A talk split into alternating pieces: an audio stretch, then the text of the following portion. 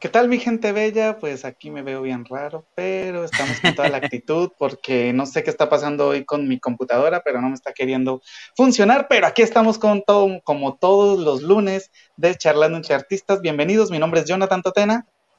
Y yo soy José Eduardo Acosta. Muy buenas noches, qué gusto que nos acompañen en este episodio número 55 de Charlando entre Artistas. Ya estamos avanzando, ya estamos también bastante cerquita de terminar el año, ya al menos aquí en México pues ya pasó septiembre, ya nada más viene Día de Muertos, después que las posadas, la Navidad y ya, ahí quedamos. Jonathan.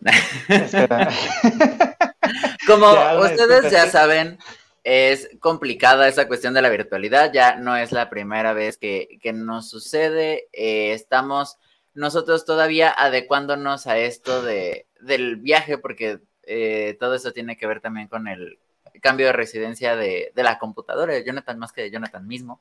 Entonces, eh, ya saben que aquí estamos nosotros pues a expensas de lo que suceda, a expensas de las circunstancias, pero como siempre, como cada lunes, aquí estamos, aunque es importante mencionar que el episodio de la próxima semana lo que sería el episodio número 56 de Charlando entre Artistas. Eh, la verdad no va a poder suceder debido igualmente a algunas eh, situaciones fuera de nuestro control. Este, pero vamos a estar, diga usted. El que no va a ser es el de 15 El 31, perdónenme, tienen toda la razón. Dentro de ocho días sí vamos a estar. De hecho, tenemos una excelente invitada cantante, pero al otro es que no va a haber programa, pero váyanlo agendando el día 31 de octubre. Va a, va a ser un lunes libre, no vamos a tener episodio de Charlando entre Artistas. Pero sí les tenemos unas sorpresitas por ahí que ya vamos a empezar a subir a partir de esta semana. O sea, no los vamos a dejar desatendidos, vaya. O sea, cosas para hacer hay. En efecto. Qué horrible se ve la bombilla. Si no la habían visto, no la vean. De aquí en el techo. Es que como nunca, nunca, nunca... apunta hacia arriba. Pero bueno, ya no hay que ver la bombilla y ahora sí podemos proceder a presentar cómo debe ser este episodio, que la verdad está muy ad hoc a la semana. Ya el sábado pasado estuvimos nosotros, bueno, hace ocho días estuvimos hablando de que este sábado se celebró el Día del Arpa allá en Irlanda, que de hecho con nuestros amigos de la asociación Harp Ireland estuvimos ahí eh, presentando una canción eh, para pues hacer presente al arpa latinoamericana. Eh, y el día de hoy justamente vamos a hablar de eso, vamos a hablar con una gran arpista que es de Latinoamérica, es del Cono Sur, de allá de Argentina, si no estoy mal, Jonathan. Así es, debo, debo agregar algo antes de que ingrese nuestra invitada, es que cuando estuvo en, Jalapa esta arpista, esta chica interpretando, ay chica, pero ya, ya, el atrevido me llama, eh, eh, es que esta mujer, muchacha, interpretando el arpa en, en Jalapa, estuvo en unos festivales ahí, yo no tuve la oportunidad de conocerla, ¿sí? Pero llevo bastantes años ya siguiendo su página, viendo su contenido, la verdad me parece una excelente intérprete y que yo admiro demasiado a manera personal como arpista. Entonces, cuando, cuando empezamos con todo esto de charlando de artistas, yo le dije a José Eduardo, oye José Eduardo, ella tiene que ser una de las invitadas a fuerza, espero que me diga que sí, pero ella tiene que ser una de las invitadas. Y efectivamente, súper amena desde que le, le, comentamos que estaba el proyecto, que queríamos que hiciera parte con nosotros, dijo que sí, que sin problema, que ella se lanzaba al ruedo. Y pues el día de hoy la tenemos aquí, como ustedes pudieron ver en los carteles publicados tenemos a María Fernanda Peralta, arpista argentina. Así es. Y pues... Hola. No la veo. Hola, ¿qué tal? Fernanda, te escuchamos, pero no te vemos. ¿Por qué? Yo me veo ahí en el medio de ustedes dos. Nosotros no te vemos. ¿Y ahora? ¿No me escuchan? escuchan? Sí te escuchamos. Eh, si gustas, lo que podemos hacer es, eh, puedes salir de la plataforma y volver a ingresar. Perfecto. Por favor. Dale, dale. Ok, me comentan aquí en fuera del aire. ¿Cómo se dice en inglés? Backstage. Backstage. En backstage, que me escuchan. En producción. Le voy a subir. No, es que quiero ser mamón José Eduardo, déjame. Ahí, Ahí, ¿ya me Ahí está, excelente.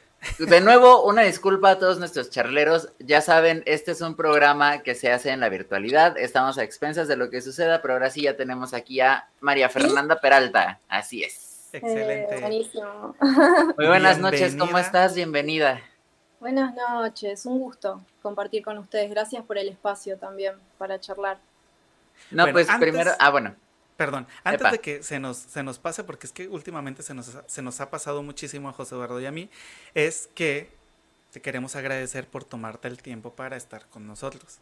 Sí, porque siempre, siempre se nos olvida y lo, lo, decimos casi hasta el final, pero al principio, ah, cuando empezamos el programa era lo, de las primeras cosas que decíamos. Muchísimas gracias, María Fernanda. Bueno, yo, yo le digo todo el nombre María Fernanda. Muchísimas gracias por, por haber aceptado, por haberte tomado este espacio para estar con nosotros. Sabemos que tienes una agenda bastante ocupada y pues qué bonito que puedas compartir con nosotros tus conocimientos, tus vivencias y sobre todo que pues puedas compartir con los charleros. Claro, sí, sí, un gusto. Igualmente, pues de nuevo muchas gracias por, por estar con nosotros, por aceptar a tener esa charla con nosotros, con los charleros que veo que ya se están conectando también. Pero ¿qué te parece si primero, para empezar así bien fresquitos desde cero, tú ya has estado por varias partes del mundo, ahí tocando arpa, mostrando tu música, pero para los charleros que aún no te conozcan, ¿qué te parece si nos dices muy brevemente quién es María Fernanda Peralta? Bueno, María Fernanda es intérprete de arpa paraguaya, Nací en Buenos Aires, eh, pero toda mi familia es de Paraguay, así que la verdad es que también me siento paraguaya. Por eso me gusta mucho también interpretar música de Paraguay. Lo disfruto mucho. Y, mm, y bueno, principalmente eso, tocar el arpa, llevar el arpa a donde pueda, que digamos no es un instrumento muy popular, quizás lo es más el arpa clásica, pero bueno, el arpa paraguaya todavía tiene eso un poco de, de especial, ¿no? Así que eso les podría decir así muy, muy por encima. Eh, ¿En qué momento, o sea, porque, vaya, pasan muchas cosas en la vida de, de un artista, ¿no? Pero ¿en qué momento fue que te diste cuenta que querías dedicarte al arpa, que querías eh, profundizar más en el arpa. Sí, obviamente todo esto ya lo, ya lo platicamos y echamos todo un chisme hace rato, pero pues los charleros aún no, no, lo, no se lo saben. No estaban presentes. No estaban presentes. Entonces, ¿en qué momento dijiste, verdaderamente me encanta, me gusta y quiero dedicarme a esto?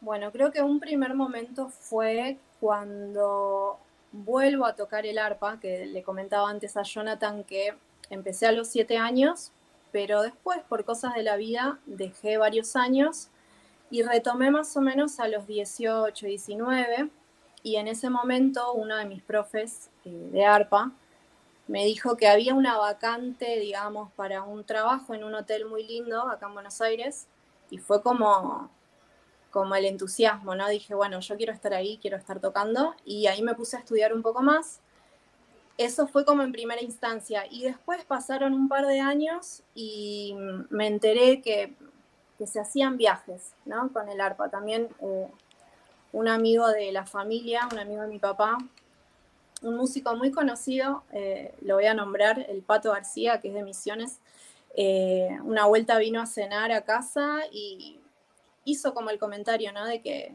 de que habían mujeres que tocaban el arpa y que viajaban. Esto fue un montón, entonces de hecho, no había redes sociales como ahora y tampoco es que era accesible decir, a ver, le voy a mandar un mensajito y preguntar cómo es la cosa, pero se fue dando eh, y digamos, fue que, mm, si mal no recuerdo, fui a un concierto de un artista paraguayo acá en Buenos Aires y se enlazó todo de una manera eh, muy loca, digamos, me encontré con una que es amiga ahora y también excelente artista, con Sonia Álvarez, eh, la encontré después de mucho tiempo en este concierto y le habían eh, hecho a ella la propuesta de viajar a Japón y pasó mi contacto.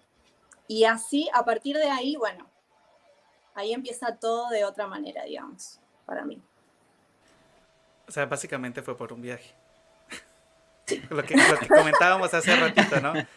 Porque... primero por, por este trabajo de acá, pero después lo del viaje realmente fue como un sueño, o sea, eh, era algo que deseaba mucho y dije, bueno, si está la posibilidad de viajar, o sea, de trabajar haciendo esto, dije, bueno, me voy a poner a estudiar más y, así fue, poquito a poco.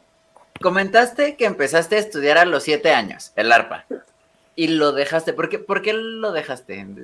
No, es por puro chisme. Mm, creo que tuvo que ver que nos mudamos. Eh, yo fui bastante, ahora que lo pienso, como nómade desde medio desde chica. Em, a los, yo tenía 11 años y mi familia decidió mudarse justamente a Asunción.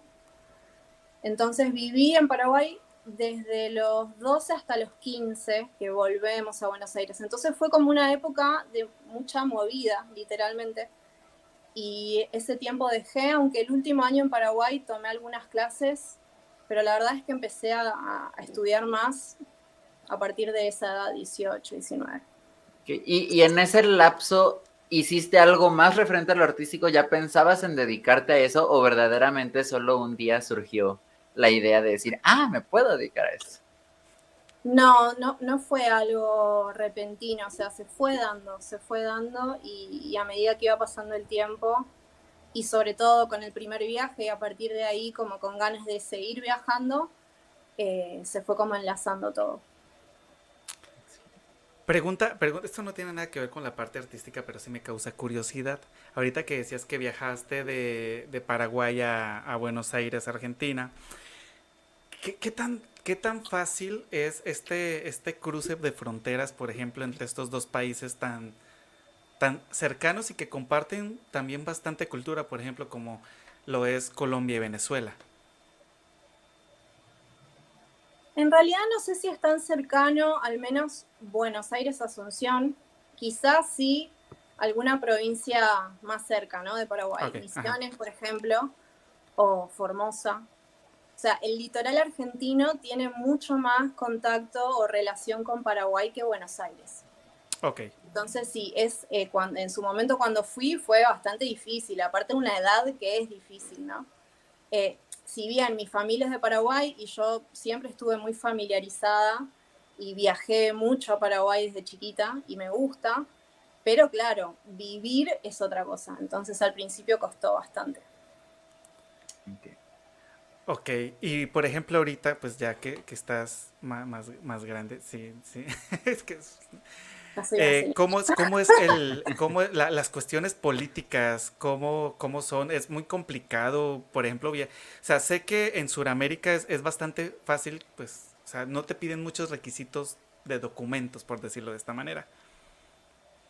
¿Cómo es ahí el, el cruce Paraguay? En relación a que para, Argentina. Sí, para, para poder pasar, o sea, por ejemplo, irte a un festival tú, el festival de ahorita de Asunción por ejemplo, si tú quisieras si ¿eres muy complicado hacerlo? No, no, no. No, porque uno ingresa con, una visa turista que encima dura como tres meses. Así que no, no, para nada. O sea, ah, sí, limítrofe. Y Paraguay, Argentina, no, no, realmente no hay trabas. No, es bastante simple ir y venir, ah, por suerte. Ah, qué bueno. Y ahora, la parte más técnica. Transportar un arpa ya, ve, véase, este, adentro de tu propio país, ¿no? Es complicado. ¿Cómo es el poder transportarla? ¿Has hecho viajes a otros continentes, a, países muy lejanos? ¿Cómo realizas todo este trámite? Porque al menos aquí en, en México es, es un problema. Sí, creo que lo es en todos lados y hay lugares que quizás son más complicados que otros, ¿no?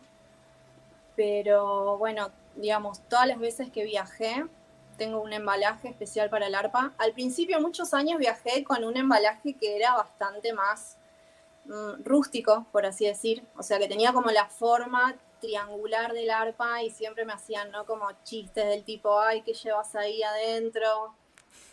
O sea, tenés a alguien o armas, o sea, nada que ver. Pero después me mandé a hacer una que tiene la forma de la arpa, es más pro, más linda, y ahí por lo menos se daban cuenta que era un instrumento, ¿no? Eh, siempre, bueno, siempre es un tema... ¿Qué? Sí sé de lo que hablas, eso cargar con un arpa es... sí, sí, sí. Es, es, muy estresante porque digo, más allá de lo que es cargar literalmente con el arpa, es eh, también tener como un poco esa incertidumbre de cómo va a llegar tu instrumento, ¿no? Que es lo principal. y son muy brutos, o sea, real es que los arpistas casi todos tenemos experiencias de, distintas experiencias. Por suerte nunca me pasó de, de, algo, de haber tenido que pasar algo muy grave. Solo me pasó en un viaje como que me di cuenta que tenía como un rayón en la parte, de, ¿viste? Donde se apoya en la caja. Eso fue todo, así que la verdad es que tuve, tuve suerte, porque me fui y vine muchas veces, em, pero todo bien. Y eso es como entre, digamos, lo que se tiene que pagar de exceso, Después a veces en algunos aeropuertos es como eh, explicarles y pedirles que no te quieran cobrar nuevamente el exceso de equipaje por el ARPA, bueno, esas cosas, ¿no? Es un tema. Bastante fuerte. sí, sí, sí. Es toda, es toda una locura. Pero bueno, eh, nos comentas, bueno, nos comentabas hace rato que has viajado por varias partes del mundo. Así, eh, ¿cuál sientes tú que ha sido como el lugar en donde más... ahorita les vamos a dar cabida a los charleros. No, denme chance porque yo tengo muchas preguntas que hacer. ¿Cuál ha sido así como que el, el, país en donde más te ha gustado interpretar la música latinoamericana? Donde sientes tú que ha tenido una buena recepción del público, que de pronto hayas dicho, aquí me sentí más, más relajada al momento de tocar. Mm, a ver, podría decir dos cosas eh, que no necesariamente van con, lo que me preguntaste, pero, por ejemplo, em, uno de los lugares que más me gustaron fue eh, Abu Dhabi, que fue el lugar donde estuve tocando antes de la pandemia. Pero creo que tiene que ver también porque eh, fue un, viaje distinto. Generalmente cuando viajaba estaba bastante sola y ese viaje fue distinto porque tenía amigas que también son músicas que estaban viviendo allá, entonces se hizo eh, muy llevadero y, muy lindo eh, estar ahí. Ahora, en cuanto a lo que es como la recepción del público, podría decir eh, Japón, porque mm, los japoneses realmente aprecian, aprecian la música en general, el arte, diría, ¿no? Y son muy respetuosos y les gusta mucho. Así que sí, podría decir eso. Japón y Abu Dhabi como, como digamos, el lugar en donde más me gustó vivir y tocar. Órale.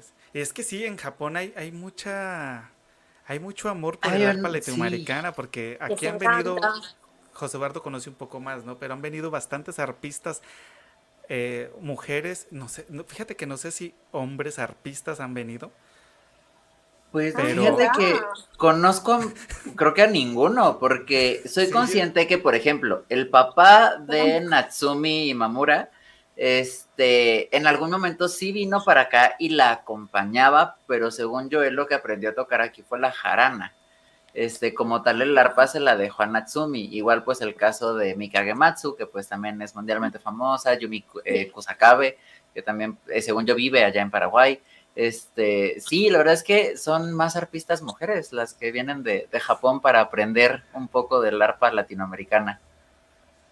Sí, eh, ahora que lo pienso, tampoco conozco hombres em, japoneses, ¿no? O sea, sí, sí, sí, creo que no.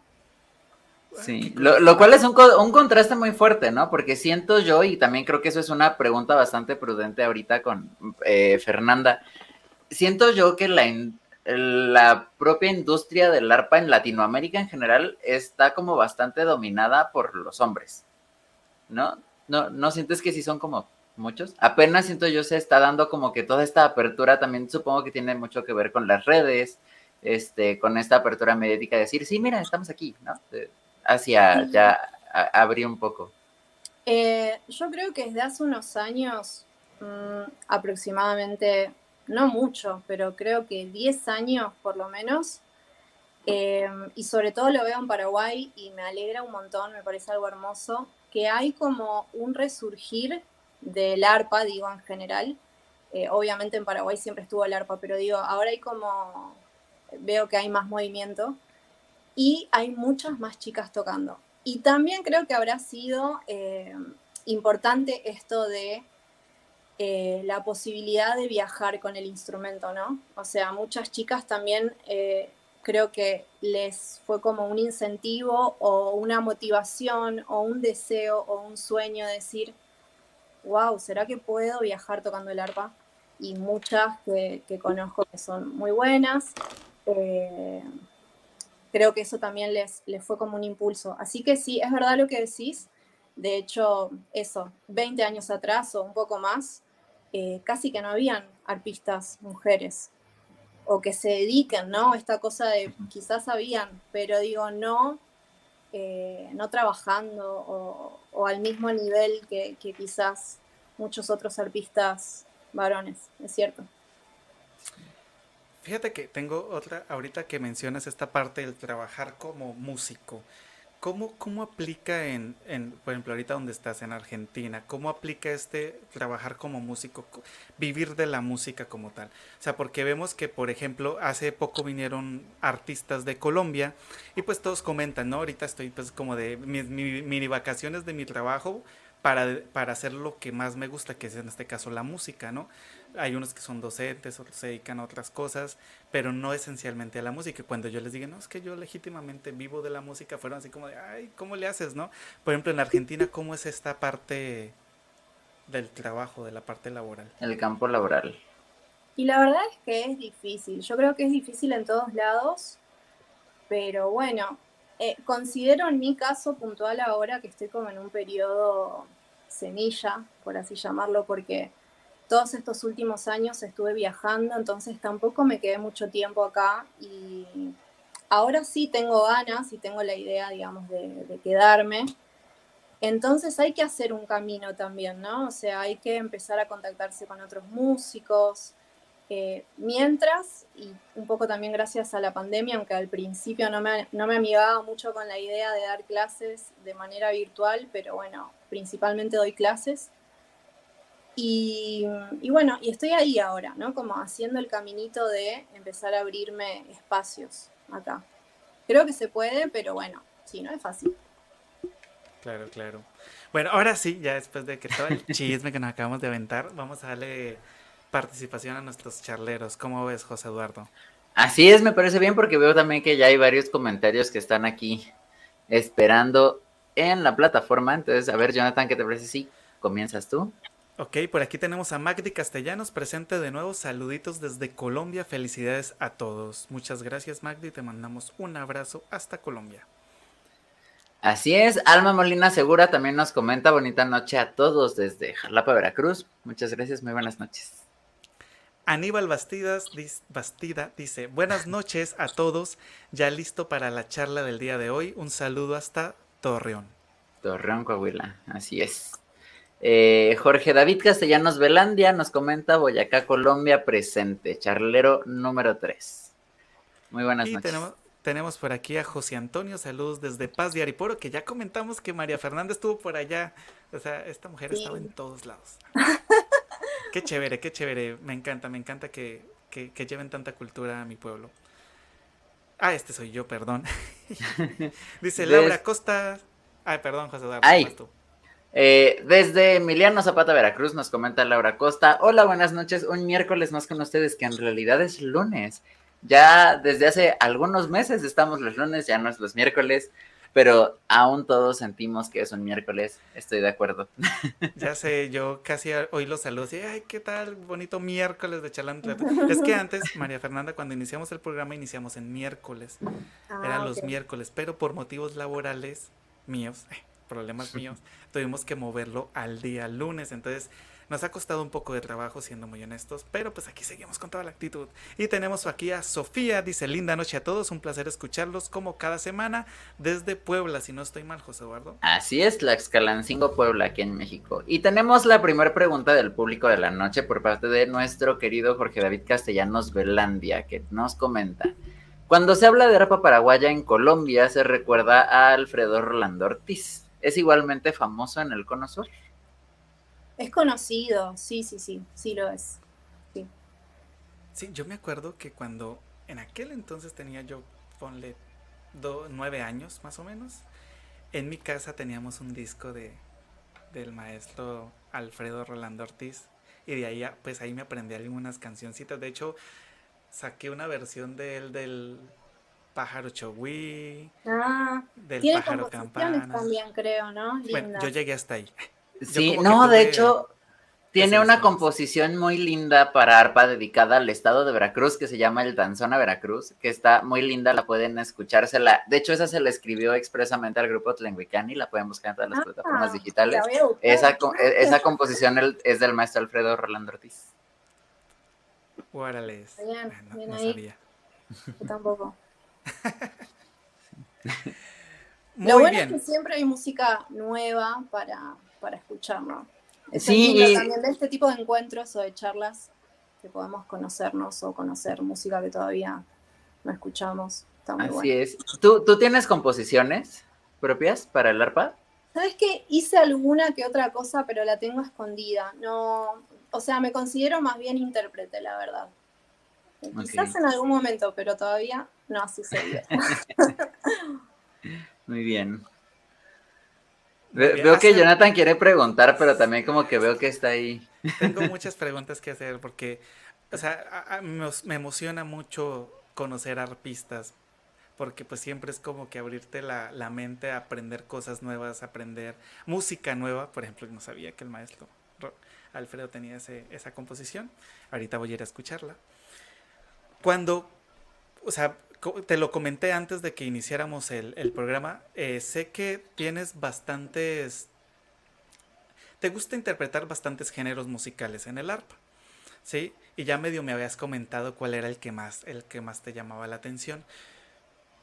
Te vuelvo a hacer la pregunta, ¿cuál es así como el que dices tú, este me encanta tocarlo y cuál de pronto es el que tú dices, tal vez no es que no me guste, pero siento que está complicado y me saca muchas canas?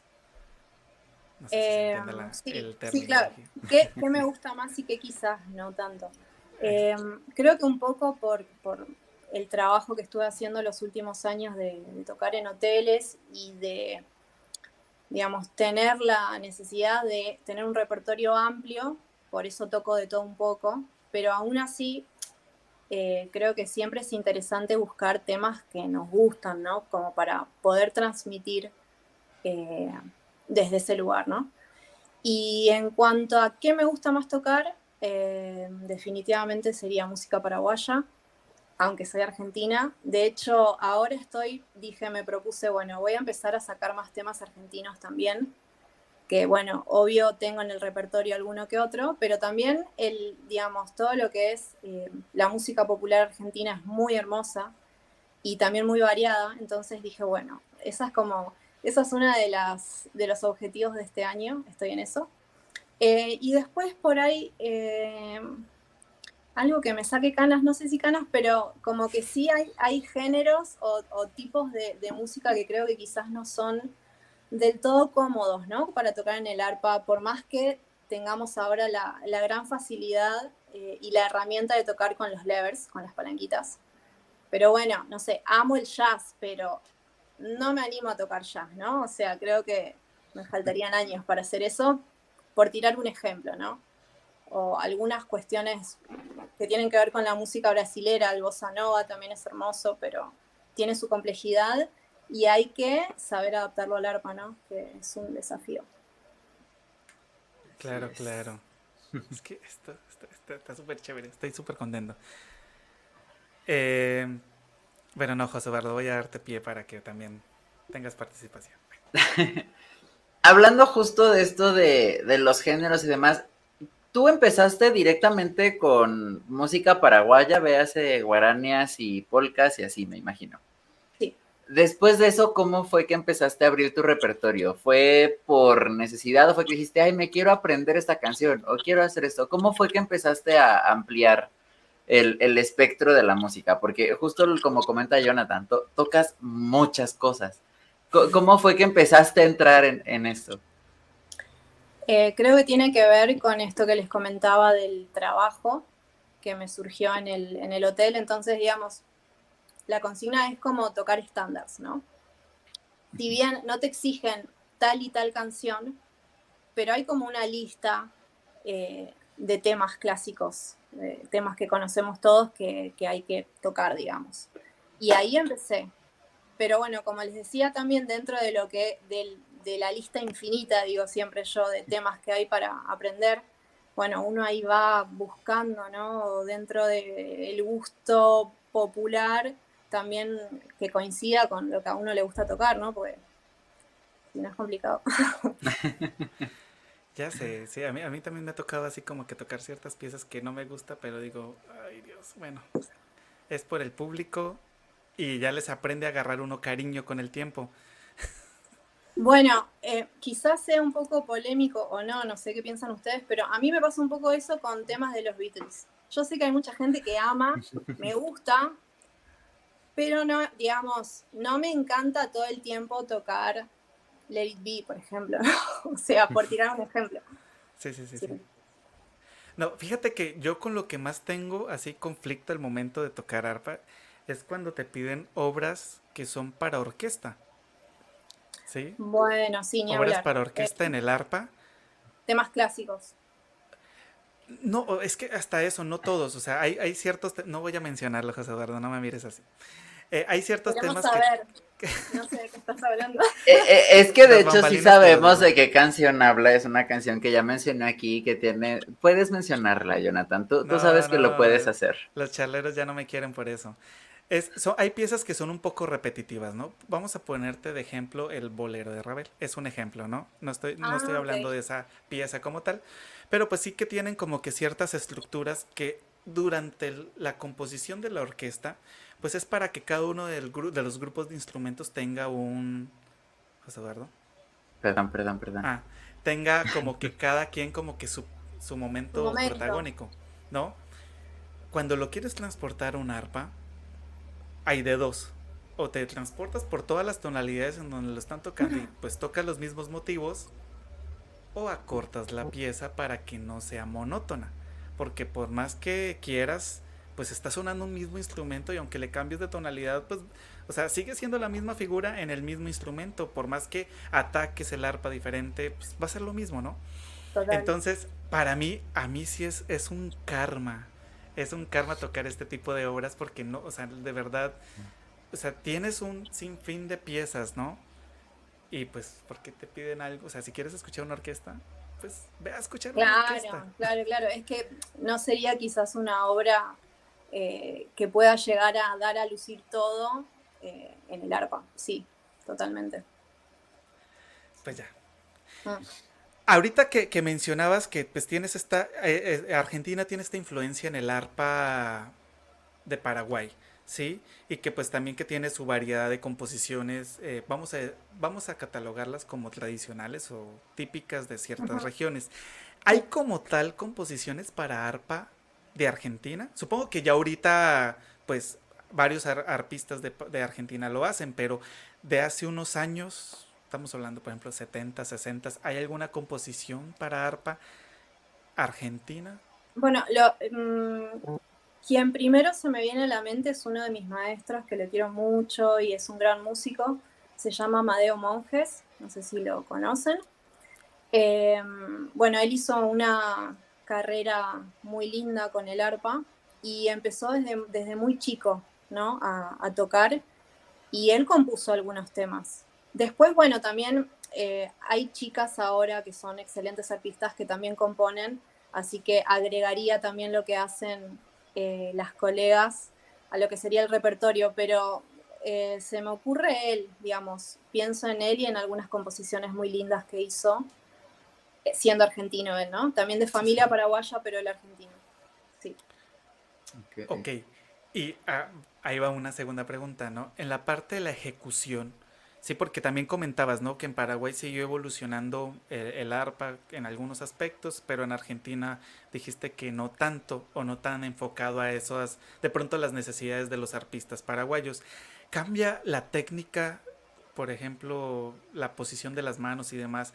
Entre la interpretación de la, de la, del arpa paraguaya al arpa argentina, por denominarlo así? Claro, en realidad acá eh, seguimos tocando arpa paraguaya, que era un poquito lo que habíamos charlado antes de empezar.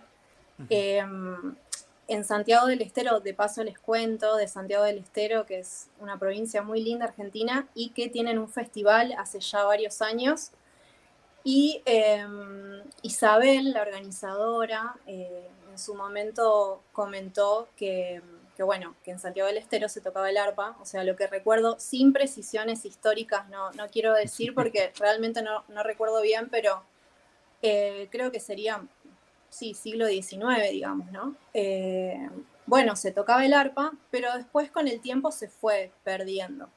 Y en cambio, en todo lo que sería la región del litoral de Argentina y el norte y Paraguay, el instrumento, eh, sobre todo en Paraguay, porque, como les digo, no, no hay un arpa argentina, ¿no? Como, como el arpa en el arpa mexicano, o sea, el arpa jarocha o el arpa peruana, que son muy distintas y que se tocan distinto y que suenan distinto, ¿no?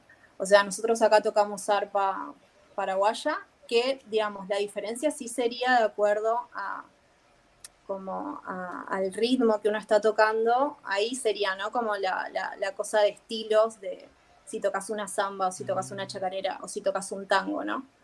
Pero no hay, eh, digamos, tanta diferencia con lo que normalmente se hace con el arpa paraguaya en Paraguay. Por ejemplo, lo comento porque pues eh, es bien sabido esta polémica que hubo hace unos años de la arpa colombiana y el arpa venezolana y todo esto, que pues que decían que primero fue en Venezuela. No vamos a entrar en, esos detalles ahorita. en controversias. Hay como una... Una riña, sí. Sí. Pero, por ejemplo, al momento de la interpretación, sí cambian ciertos aspectos técnicos al momento de tocar. Y en la construcción de las arpas yo he visto que las arpas venezolanas sí, sí tienen, o sea, aunque pronto estéticamente tú dices, mm, se ven muy parecidas el arpa colombiana y el arpa venezolana, sí cambian en, en algunos aspectos al momento... Sí, detalles que siento yo muy importantes. Por ejemplo, los descansos son de una manera, el clavijero es de una manera, eh, hasta la afinación, los, los los venezolanos em, no empiezan desde un re, empiezan desde un mi, eso provoca que todas las cuerdas estén un poco más tensionadas. Entonces todos estos factores sí alteran mucho al final el resultado de la música. Y si tú pues, no se pone a escuchar música venezolana y música colombiana, sí se percibe, aunque sea joropo o sea música llanera, sí se percibe cierta, cierta diferencia. Y por eso pues me causaba como que la curiosidad ahí en la cuestión de, del arpa paraguaya y del arpa paraguaya en Argentina.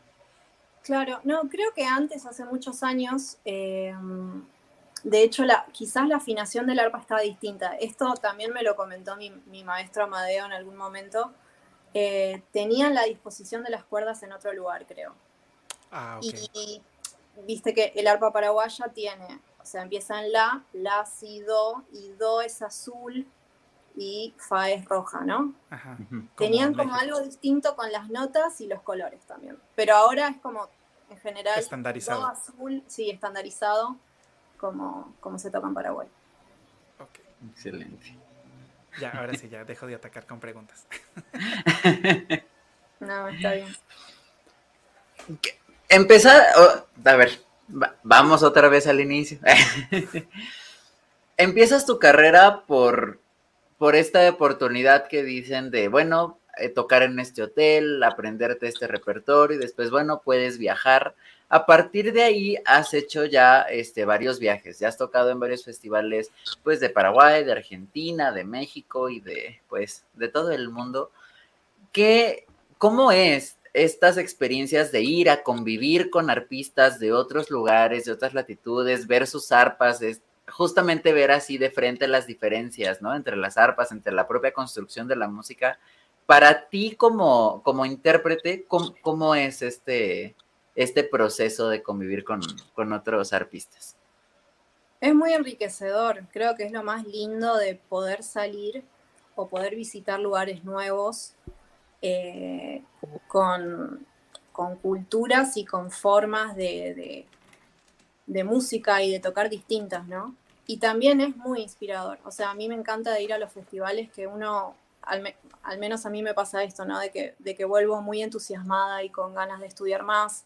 O esto que decíamos antes, ¿no? Eh, poder conocer a algún artista que uno no conocía y la historia que hay detrás, ¿no? Es, muy interesante y suma un montón. ¿Y tú alguna vez, por ejemplo, has tomado clases de algún otro tipo de arpa, eh, además de la paraguaya, por ejemplo, arpa jarocha, arpa llanera? Ay, la verdad que no. Eh, ¿No? ahora que lo pienso, no. Em, tuve maestros, muchos maestros, eh, afortunadamente, pero no, probé un poquito arpa jarocha, pero no podría decir que tomé clases, ¿no? Así que no.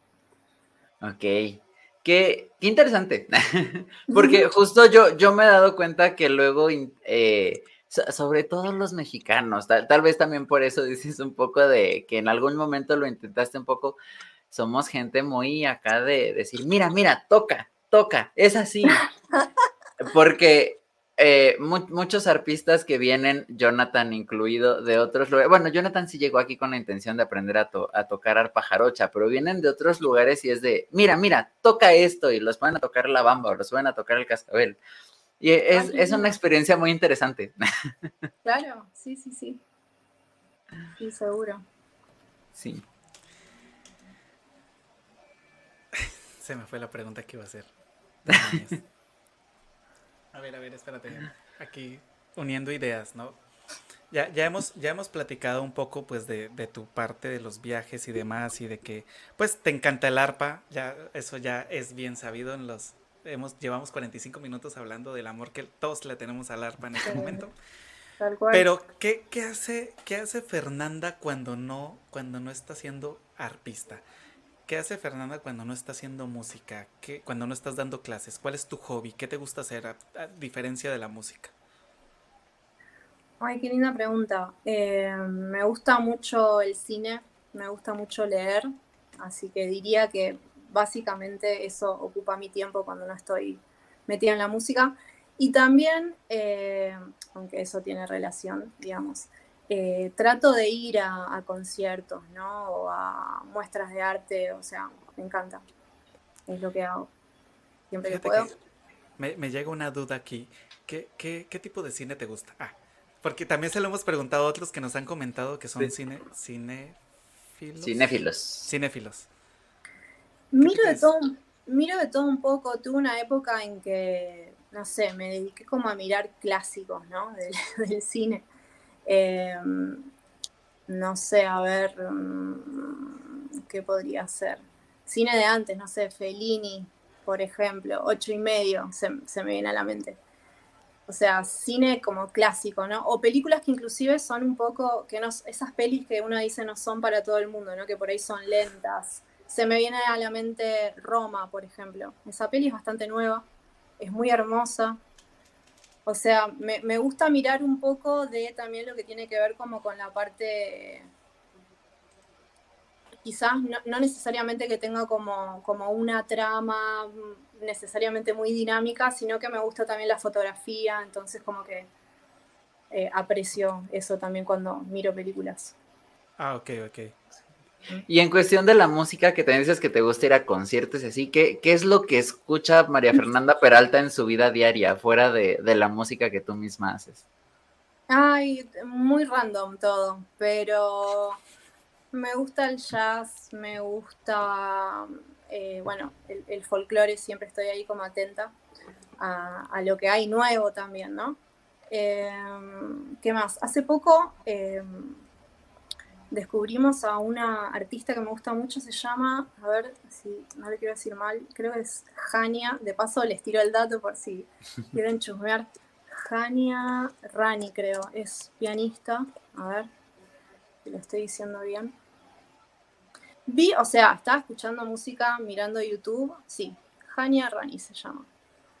Eh, es pianista y compositora y eh, hace como unas mezclas también con, un poco de música electrónica. Está buenísimo, por si quieren Mirar. Ahorita que mencionas lo del piano, eh, ¿interpretas algún otro instrumento aparte del arpa o 100% arpa? No, arpa, solo arpa. Oye, qué interesante. Tengo en mi lista de pendientes, eh, o sea, sí, el piano me encanta. Y aparte porque me parece que es como lo más completo, ¿no? En el piano está todo, Está todo nomás moviendo un dedito que tienes que mover. Así, claro. sí, me encanta, me encanta el piano. Envidio un poco a los pianistas por eso. Total, yo también. Hay una pregunta aquí bastante curiosa, te pregunta Magdi Castellanos. Pregunta para los tres, ¿verdaderamente qué significa el arpa en la vida de cada uno de ustedes? Así que vamos a empezar pues con nuestra invitada el día de hoy. ¿Para ti qué significa el arpa? El arpa para mí es todo en mi vida. Sinceramente no me imagino eh, la vida sin el arpa. Eh, todo en algún punto pasa por ahí, al menos de una, de una manera que le, que le da sentido y significado a mi vida. pasa por el instrumento, la verdad. No sé ustedes. Oye, ¿qué, qué, respuesta? Ya, ya así como... ¿Qué respuesta tan profunda? Ahora, ¿qué respondo yo para no quedar mal? Pues, para mí, ¿qué significa el arpa? No, pues por, muchos tiempos fue mi escapada de la realidad. Legítimamente el arpa fue como que mi, mi, refugio. Sí, en, otros momentos ha sido como que mi compa, o sea, legítimamente siempre ha sido mi compañera de viaje. O sea, sin el arpa no hubiera podido viajar a los lugares a donde he estado. Totalmente. Coincido. Y ahorita, en estos momentos de mi vida, puedo decir que que puede ser, eh, o sea, el, el, instrumento con el que puedo... Ay, se me fue, se me fue. José Eduardo, ayúdame. Tú puedes, tú puedes, yo creo en ti. Eso no es ayudarme, José. con el que puedo expresar, porque hay cosas que a veces uno no sabe cómo decirlas, pero cuando te sientas con tu arpa es como que, ok, sí puedo decirlas por medio de la música, ¿no? Total. Entonces ha sido como que ese esa fuga de, expresión que de pronto no, no, es tan fácil de, decir al momento de, hablar. Sí, porque a veces, no sé si a ti te ha pasado que pues estás así como que tuviste un pésimo día, ¿no? Y estás como que en esos días que uno odia el mundo, porque a todos nos pasa que odiamos el mundo. Y, y por ejemplo, yo estoy así como que muy cargado y siento hasta las manos pesadas, pero llego, agarro el arpa y es como que, Sí, es como un, momento para desconectar, ¿no? Sí, o algo entonces, así. entonces se podría decir que, que sí, sí, es como que es todo lo que, todo lo que les acabo de mencionar al mismo tiempo. Total. sí, sí, Muy bien. Para mí, a diferencia de ustedes dos, yo no soy arpista, ¿no? Claro. Y entonces, justo para mí, en lugar del arpa ser mi escape, para mí es el ancla a mi realidad, porque yo vengo de familia de arpistas. Pero yo sí, ah. hubo un momento en el que dije, ¿saben qué? Yo nomás no doy una con el arpa, prefiero como que no, no tomarlo como el yo decir, voy a estudiar arpa y voy a ser arpista. Y entonces a mí justo me tiene como esta ancla a la realidad de estoy teniendo un muy mal día o estoy eh, pensando así muchas cosas, lo que sea. Escucho arpa, escucho genuinamente, escucho a mi familia, o sea, me pongo así la música de mi familia y es como de, ok, me, me relaja, estoy bien, me concentro y puedo hacer cosas. Cuando yo me fui de Jalapa, yo tenía días de absoluta depresión y era de, ok, son jarocho, está y, a mí eso es, o sea, yo no podría vivir sin la música de arpa. Puedo vivir muy felizmente sin tocar el arpa, pero yo no podré vivir sin escucharla, definitivamente. Qué lindo. Bueno, eso es muy importante también, que haya gente que, disfrute de escuchar arpa. Así es. Estamos en eso, estamos tratando de que el arpa llegue a más lugares. Se expanda y que de hecho e, es un instrumento con bastante presencia en todo el mundo, ¿no? Ya lo platicábamos ahorita con los arpistas, las arpistas japonesas que vienen de este a aprender de la, de la música latinoamericana, porque pues hay varios tipos de arpa por acá y aparte pues están todas las arpas europeas, las arpas asiáticas que también existen, ¿no? Es como un instrumento que tiene mucha presencia. Sí, sí, sí, tal cual. Es como, es imponente.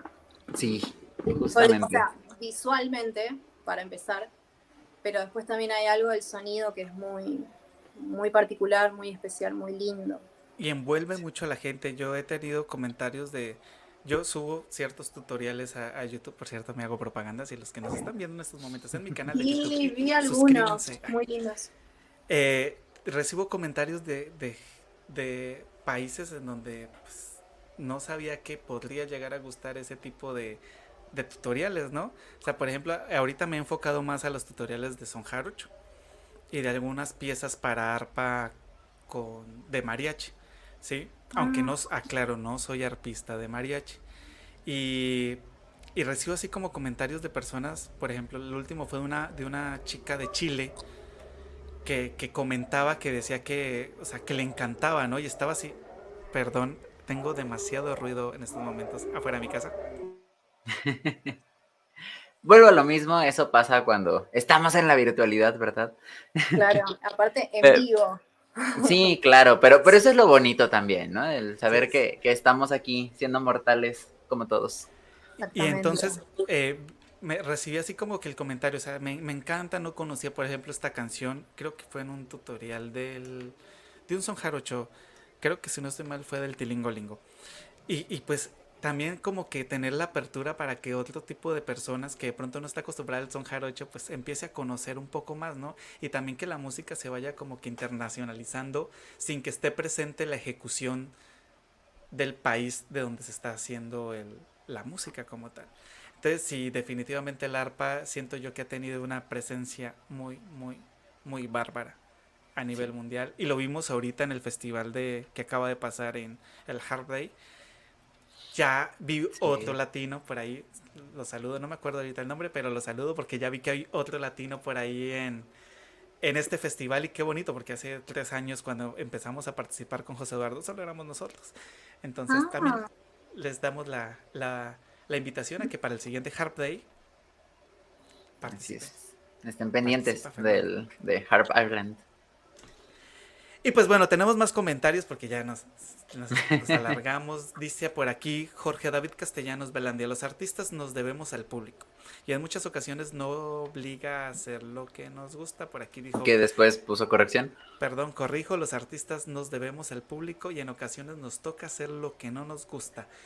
Sí, efectivamente, o sea, vaya, no es como Ah, claro, no es como que yo deteste tocar estas piezas musicales, solo que pues en mi caso no son de mucho agrado. O sea, sí se tocan, sí se hacen, pero no es como que uno diga, ay, claro. tampoco no lo vas a hacer, ¿no? Porque pues es el trabajo. Creo que igual eso le pasa a, todo el mundo. Es cuestión como de reconocerlo nada más, me parece. Siempre va a haber eh, o un género o un tipo de música que te guste más interpretar que otro. Así es. Claro que sí. Y por aquí tenemos un comentario que no sé cómo pronunciarlo. José Eduardo. Así, justo. Ah, gracias. Eso lo puedo decir. Ah, Bueno, más tarde nos pone su propia traducción.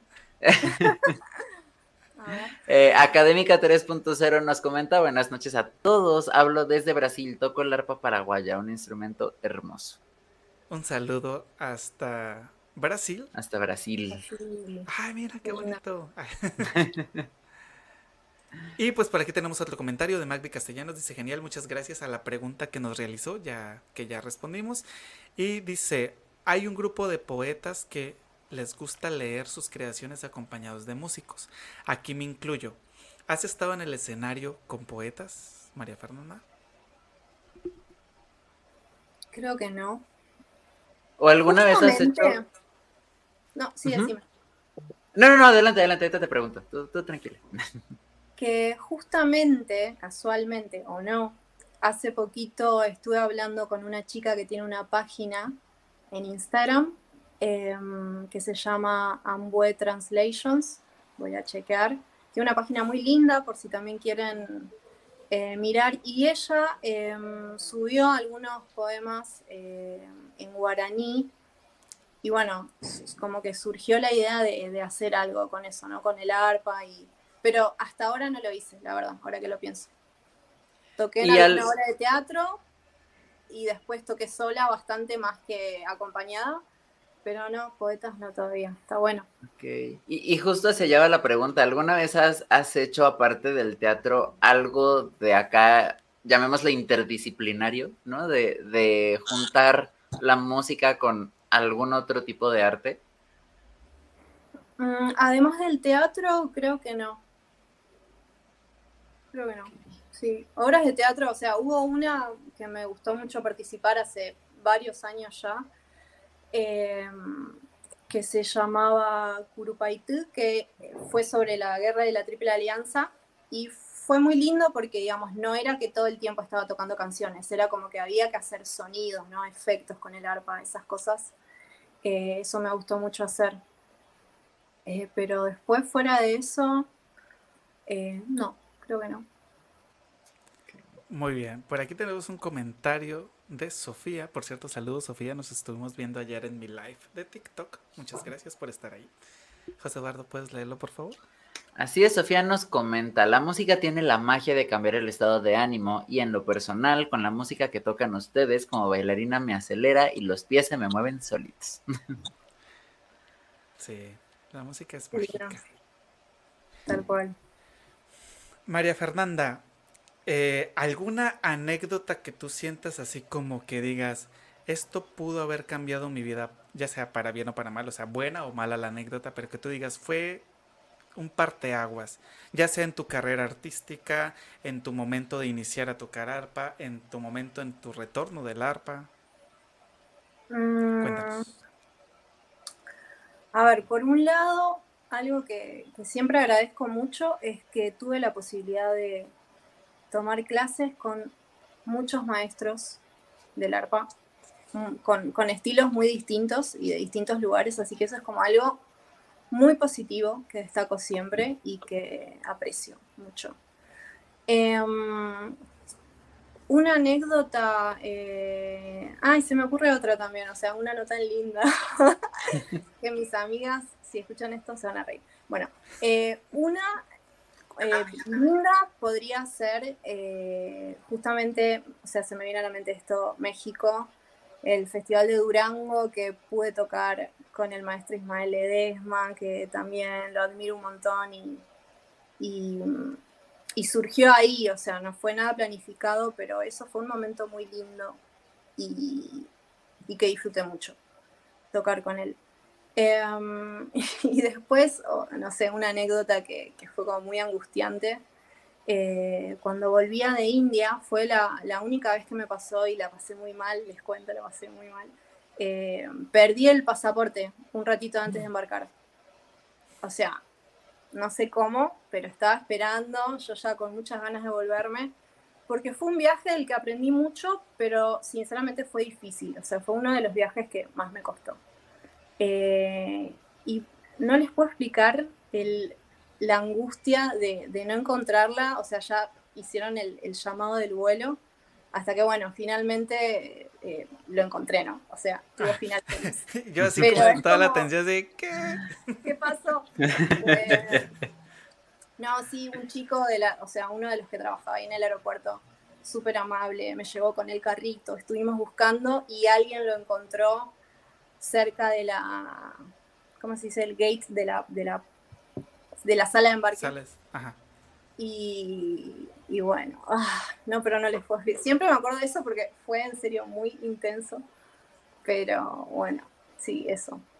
Sí, y hasta ahí se perdió el pasaporte, eso no volvió a pasar. No, nunca me había, o sea, soy como súper ordenada con esas cosas y no lo encontraba, era como, ¿dónde está? Me muero. Ah, tuvo, final feliz. Ah, qué bueno. Qué bueno. Yo así, como de, entonces, ¿qué hizo? ¿Qué hizo para yo hacerlo si me llega a pasar, no?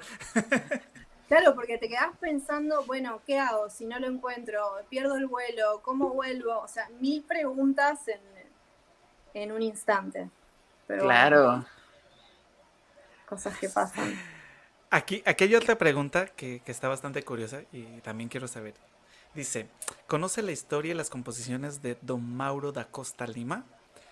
Fue un gran arpista, era brasileño y una de sus composiciones más famosas se llama Solito en la Noche. ¿Lo conoces, María Fernanda? Eh, la verdad es que lo conozco de nombre, no lo conozco personalmente, ni tengo demasiado conocimiento de su obra, pero sí sé de él porque mm, en un momento en que viajaba muy seguido a Paraguay, eh, el luthier de, las arpas, o sea, del arpa que vengo tocando hace muchos años y que tocan muchos arpistas, que es el mejor luthier realmente, eh, él me habló de, Don Mauro. Así que tengo como, tengo en la memoria que escuché hablar de él, pero bueno, eh, eso, sí, sí lo, lo, tengo en mente, pero no, no conozco en profundidad su, su obra. Dios mío, tenemos así tarea para hoy, tenemos que escuchar para escuchar un buen de cosas. Está bueno, Ahorita que mencionas lo de Luthier, no sabes lo genial, porque aquí en México no les llaman así. ¿Cómo es que les llaman aquí? Lauderos. No, nosotros aquí les decimos lauderos. Las personas que crean los ah, instrumentos de madera aquí son lauderos. Y es que... Amo las diferencias eh, de acuerdo a los países, ¿no? En nuestra forma de utilizar las palabras es hermoso. Ustedes dicen alberca y yo cuando fui la primera vez a México fue como, ¿qué? ¿Qué es la alberca? o sea, por decir, ¿no? Algo. Sí. Fíjate que porque en Colombia también se les conoce como luthiers. O sea, ya todos los que fabrican, los fabricantes más famosos de guitarra y en Colombia, los, los de arpa y demás, se les dice luthiers. Y aquí, les, a veces, y me ha pasado, porque luego sí se me olvida como que la palabrita es laudero. Pero les digo, oye, eh, algún luthier que me pueda arreglar mi arpa. ¿Qué? sí, eh, en Paraguay se dice igual y acá también, acá en Argentina también. Y en Colombia también, así que no nos juzguen cuando digamos luthier.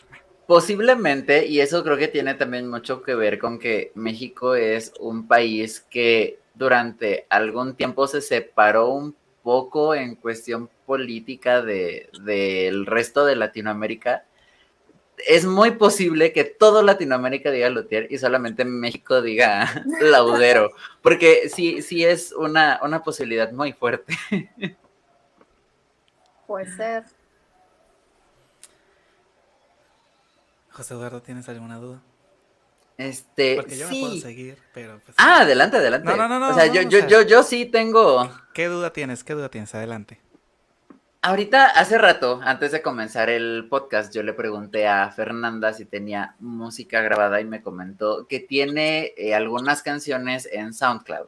No, no están en demás plataformas, pero están en SoundCloud, además de que tienes un canal de YouTube. ¿Cómo ves tú todas estas herramientas, sobre todo para la música de arpa, que mucha gente luego dice, ay, es que el arpa y ay, es que la música folclórica, al menos así es como que a veces un poco eh, la perspectiva que se tiene en México, ¿no? De, de, la música folclórica como que a veces se ve como que un poquito lejano, no sé en, en otras partes del mundo, si te soy honesto, pero ¿cómo ves estas herramientas que dan ahora, por ejemplo, el Internet? Este, para sacar la música, darla a conocer y que más gente justo diga, ah, es que esta es la música de mi país o la música de mi continente, ¿no? ¿Cómo, lo ves y cómo haces uso también tú de estas herramientas? Bueno, justamente lo que te comentaba que tengo pendiente, porque si no es como que estoy un poco out de algún modo, es eh, que sí, que tengo que subir mis temas a, a Spotify, que es lo que más se está usando ahora, ¿no? Después van, van surgiendo esto, ¿no? Plataformas que después se dejan de usar un poco, que por eso te decía, tengo en SoundCloud de hace un montón. Si quieren chusmear, está bueno porque son temas que, fui grabando en estudio, solo de arpa. Y, o sea, digo, tienen linda calidad de sonido. Pero sí, me parece una herramienta hermosa. O sea, creo que es de las cosas que, nos da o que nos dio Internet que, que están buenísimas. O sea, que uno tiene acceso a un montón de, de, data relevante y que está ahí al alcance, ¿no? Así que está muy bueno. Excelente. Sí, sí, fíjate que, que sí es, es como que ha sido como que el boom. Ahorita, o sea, sí, sin, sin todas esas herramientas, José Eduardo y yo no hubiéramos hecho hecho en casa. Sin todas esas herramientas no estaríamos ahorita en haciendo este esto video podcast Sí, y por cierto, les mandamos un saludo a nuestros amigos de Virginia, Estados Unidos, que no sé si es Virginia, ¿verdad? Ajá, sorprendentemente el público más fuerte de charlando entre artistas es en un lugar en el que no conocemos a nadie, que es en Virginia, Estados Unidos, así que muchas gracias por, por escucharnos. ya los conocemos. Saludos, Charlie. Ah, bueno, sí. Hasta allá. Dice por aquí, hay otra, otra, otra pregunta que dice, ¿cuál es el ritmo musical que dispara más la conexión arpista-instrumento? Vamos a enfocarlo, por ejemplo, en tu caso, que pues es la música paraguaya, pero sabemos que pues tiene como que ciertos subgéneros dentro de todo lo que es la música paraguaya, ¿no? El arpa paraguaya. ¿Cuál sería tú? ¿Cuál dices tú así como que? Claro, creo que es una pregunta que está ligada como con lo geográfico, ¿no? O sea, es como, o no, ah, claro, depende de como del gusto de cada arpista, me imagino. Sí, a mí me gusta eh, particularmente la música paraguaya que, digamos, lo que hago en el arpa es polka y, guarañas, ¿no? Eh, principalmente. Y después de lo que es música argentina, eh, zambas, algo de tango, sí, eso me gusta y, digamos, me, me entusiasma, ¿no? O sea, creo que va como por ahí, cómo uno conecta con, con la música que le gusta. Fíjate que me, me, hace ahorita que mencionas la parte de, por ejemplo, del tango, ¿no? ¿Cómo, cómo, cómo haces esta, esta, esta, o sea, bueno, tenemos en, en el tango lo que se toca es el bandoleón, sí, que es como que el instrumento, perdón si digo alguna tontería, plena ignorancia, pero es como que el instrumento que lleva la batuta en la parte melódica y demás, ¿no? ¿Cómo, ¿Cómo haces esta adaptación? O sea, cuando tú dices, oye, quiero tocar este tango, ¿sí? Cuando te sientas tú en el arpa, porque pues a diferencia de los demás instrumentos, el arpa pues tiene melodía y acompañamiento, ¿sí? ¿Cómo, cómo haces, o sea, cómo es tu proceso creativo al momento de transportar, por ejemplo, un tango al arpa? ¿Cómo, cómo inicias? ¿Cómo lo haces? ¿Cómo eh, funciona? En general, y esto creo que lo hago como con, cualquier tema que voy a empezar a armar en el arpa, me gusta mucho escuchar versiones, ¿no? Esto justamente, ¿no? Eh, busco eh, versiones en otros instrumentos, pero me ayuda mucho escuchar canciones en piano, por ejemplo. el arpa tiene, ¿no? Como una cercanía ahí con el piano. Entonces es una herramienta para mí escuchar y después voy armando porque, digamos, también esto, ¿no? El arpa no tiene toda la, amplitud eh, que tiene un piano, así que hay que ir ahí como acomodando al instrumento. Pero principalmente creo que es muy importante siempre escuchar muchas versiones. Buscar también, obviamente, si hay, si uno se puede guiar con, con algo escrito también, obvio yo igual no tengo formación académica de conservatorio, estoy siempre estudiando y tratando de aprender más, pero tampoco es que mm, te leo a primera vista, ni mucho menos. Lo mío con el arpa es más bien eh, intuitivo de oído y de, lo que voy formando, pero eh, no es estrictamente mm, así académico, lo que hago, claro, sí. Órale, Oye, fíjate que, es, un, es, un, es, un buena, es una buena sugerencia. A mí no se me había ocurrido, o sea... ¿Qué cosa? De, eh, buscar eh, versiones en piano para interpretarla. Yo, o sea, ahorita me cae el 20 así como de, ah, sí, o sea, sí puede ser, ¿no? Porque pues son instrumentos que comparten muchas cosas, entonces... Mucho, sí, sí, sí. Ah, fíjate, o sea, por ejemplo, en mi caso yo lo que busco más es versiones en guitarra. Ah, mira. Sí, por la parte melódica y, por los acompañamientos que luego hacen los guitarristas. Porque pues aunque solo tienen seis cuerdas hacen muchas cosas. Entonces a mí eso me ayuda a entender un poco más la parte rítmica cuando son, por ejemplo, canciones que no conozco, que de plano pues no tengo como que mucha idea, ¿no? Entonces esto a mí me ayuda. Pero pues la verdad que escuché lo del piano, pues ah, voy, a, voy a intentarlo, a ver, ¿no? No, quito el dedo del renglón, lo voy a intentar. Sí, además hay muchas cosas que se hacen en el piano que, las podés pasar al arpa y suenan muy lindo, ¿no? O sea, quizás cosas que no usamos todo el tiempo. Eh, detallecitos, ¿no? Arpegios, eh, décimas, o sea, extender más la, como, en vez de tocar todo como octavas, o sea, en vez de esa cosa que te da el piano de que, que se hace con el arpa también, pero digo, que a mí me sirvió el piano es como determinados recursos que creo que aplicados al arpa eh, suenan muy lindo. Sí, fíjate que me pasó algo similar con una canción hace poco que estaba montando, que, que no es, o sea, ni siquiera está hecha para arpa, está hecha para mariachi, pero pues empiezan los violines y las trompetas. Y entonces me costó muchísimo trabajo porque es, son movimientos que en mi repertorio no son naturales al momento de tocar. Sí, o sea, obviamente no están haciendo una locura completa, pero pues están haciendo como que de pronto eh, algunas digitaciones que uno no está acostumbrado a hacerlas de esa manera, que si no sé si a ti te ha pasado, que luego te cuesta un montón de trabajo y ya cuando las entiendes dices, ah, no inventes, o sea, no es tan complicado como lo pensé, pero como no es lo que normalmente haces, sí te, se te saca de tu zona de confort bastante fuerte. Sí, sí, sí. Por aquí tenemos otra pregunta que dice, el maestro Joel Estupiñán hace una mezcla de música clásica con joropo y ello es espectacular. ¿Han hecho este tipo de trabajos? Ay, la verdad que no. y voy a, eh, me interesa porque no, sinceramente no conozco, así que voy a, voy a investigar un poquito. Perfecto, María Fernanda. ¿Algún consejo que le quieras dar a los charleros que nos están viendo y escuchando en estos momentos que decidan, no, yo quiero iniciarme en el mundo del arpa, yo quiero meterme aquí, ¿cómo le puedo hacer? ¿Cómo puedo empezar esto, este bonito proceso? ¿Qué, consejo les darías? Eh, paciencia, ante todo.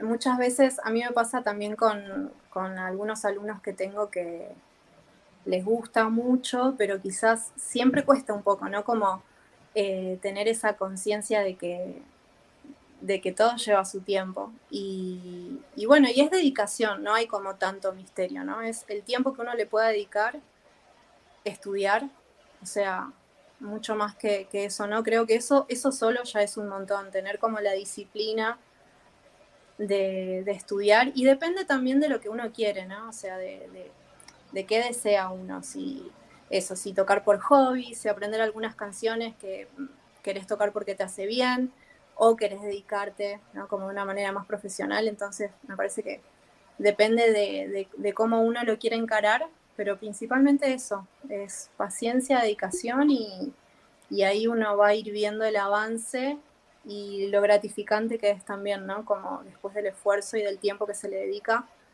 eh, ver eh, esas mejorías o, que uno puede tocar lo que, lo que quiere o lo que le gusta. Muy bien, así que ya lo saben, charleros, paciencia y dedicación. Es la base de todo para llegar lejos. Si no, mírenos a nosotros, llevamos un año aquí de dedicación. Sí, y paciencia. Mucha paciencia. ya, lo siento, José Eduardo, perdóname. Voy a cambiar. María Fernanda, pues muchísimas gracias por estar con nosotros, por aceptar venir aquí a este espacio que sabemos que pues por allá ya es bastante tardecito. No sé si tengas algún proyecto próximo, algo que quieras aprovechar este espacio para, para mencionar, para dar a conocer.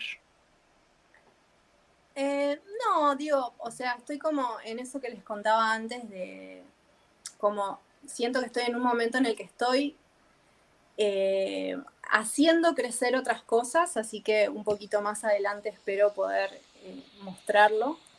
Pero bueno, nos podemos seguir en, redes, estar en contacto por ahí. Les agradezco un montón el, espacio y pasé muy lindo, así que bueno, eh, eso.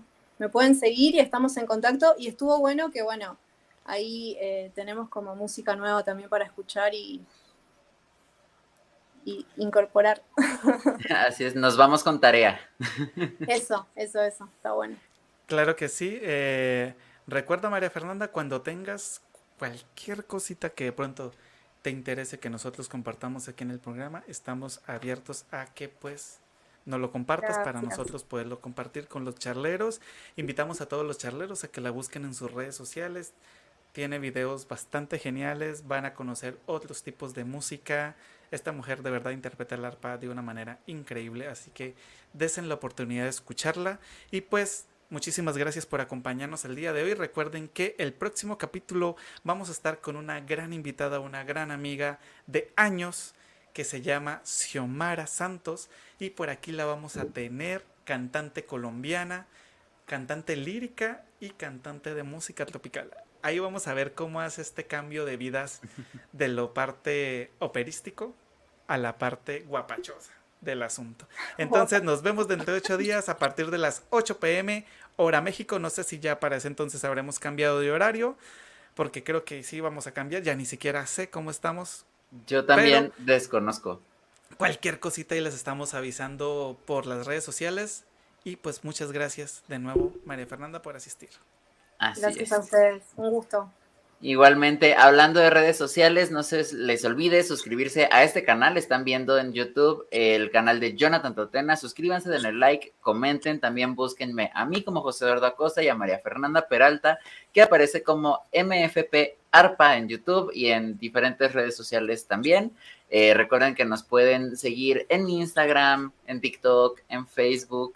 Ahí andamos los tres. Entonces vayan, busquen Escuchen también la música de María Fernanda ahí en SoundCloud porque la verdad se van a llevar una muy grata sorpresa.